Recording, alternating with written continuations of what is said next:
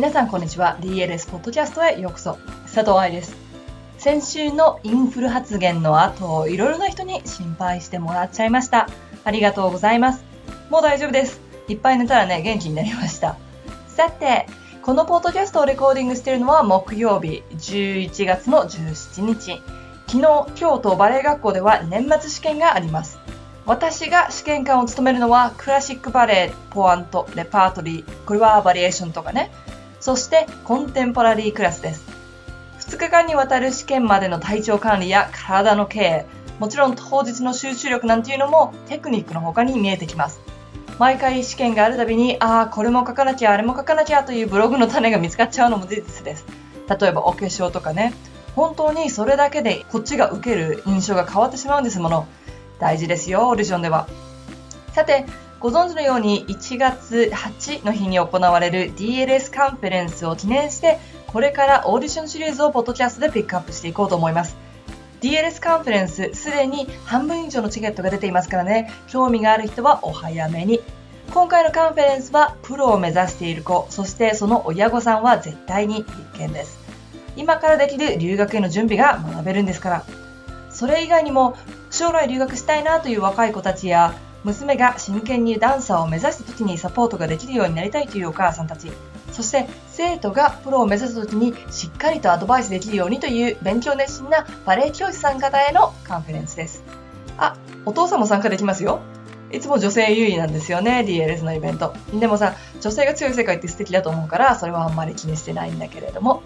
DLS カンフェレンスチケットは DLS ストアからお買い上げできます。さて、今日のピックアップはオーディションでうまくいかなかった時、理論編です。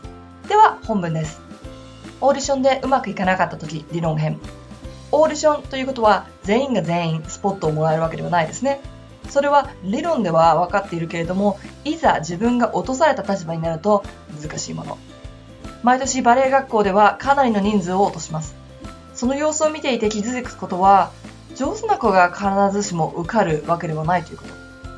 私も2016年冬季バレエ講習会のオーディションで何人か No と言わせてもらいました。ごめんなさい。その中には将来才能がある若いダンサーもいたし、ある程度踊りが完成してるんであろうという人も見えました。ということで、オーディションで落とされる理由を考えてみましょう。規格外。一番最初に来るのがこれ。規格外。どういうことかというと、バレエ団は特に決まった見た目というものがあります。こうやって書くと体重のことかしらって思われるけれども、体重は変えられるのです。それよりも身長。コールドバレーでは、1人だけずば抜けて大きい子や小さい子は使えません。大きい子の例として、バレエ学校時代、私と同期だった女の子の話をしましょう。175センチ以上の身長にすごく大きな足のサイズで、ポワントレタスの180を超えていました。すごく上手でね、ローザンヌでも決戦に行ったりしたんだけれども、その後、カンパニーで役をもらうのが難しかったみたい。彼女はその後、コンテに強いカンパニーに移動し、男の子が踊る役を初めて女の子が受け持つなどという活躍をしています。規格外イコールバレエダンサー失格ではなくて自分に合った場所をリサーチしダメなところはきっぱりと諦めるそんな潔さが必要ですね今が成長期のダンサーは絶対に無理なダイエットをしないこと身長が低すぎて落とされることはとってもたくさんあります。雰囲気。自信のある姿。ツンツンしてるのではなくって、一緒に仕事のできるような雰囲気。こういうものは大切です。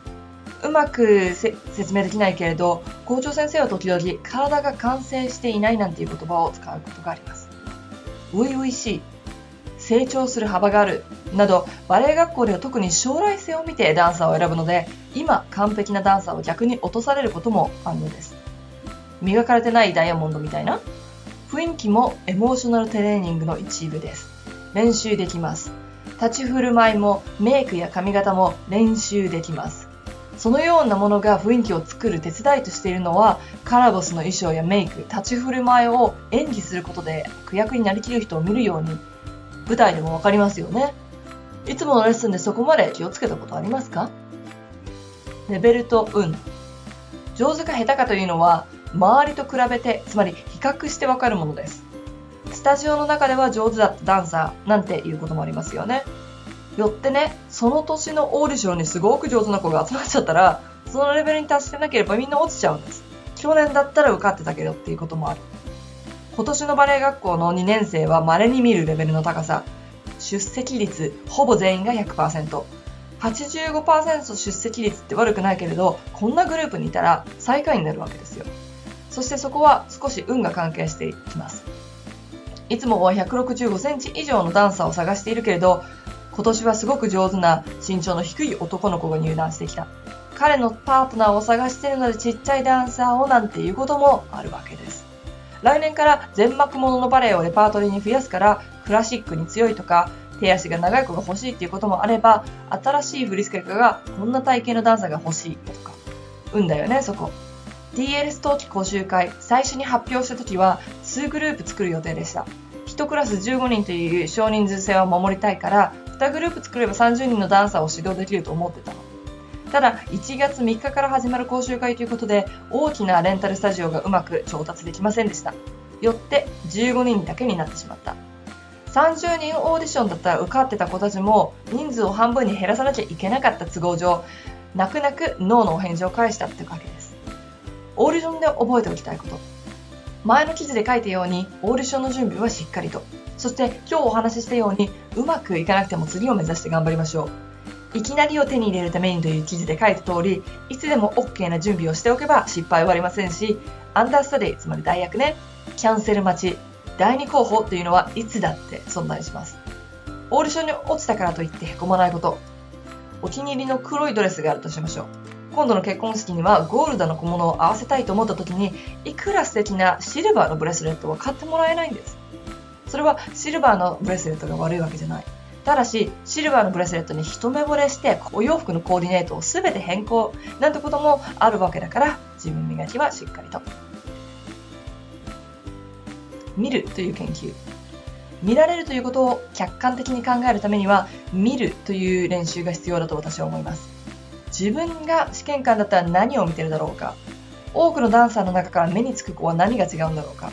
自分だったらどうやって踊るか、表現するか、1月7日に行われる DLS の発表会では舞台上の発表会ではなくってレッスンの様子を発表する場所ですからそのような研究ができます。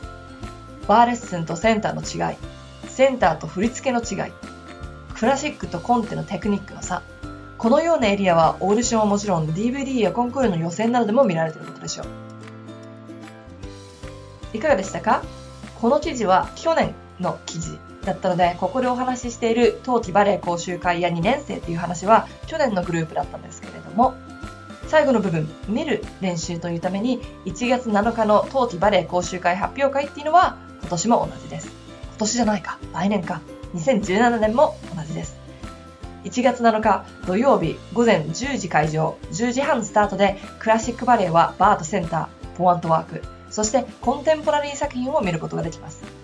参加者の集中力やバーサタイルに全てのカテゴリーが踊れているかを研究したり、見た目やお化粧、髪の毛の様子を見たり、公開オーディションというのも観客というか試験官との距離がすごく近い。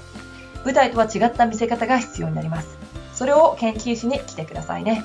では、今週はここまで。来週は感情編をお話ししていきましょう。ハッピーダンシング、佐藤愛でした。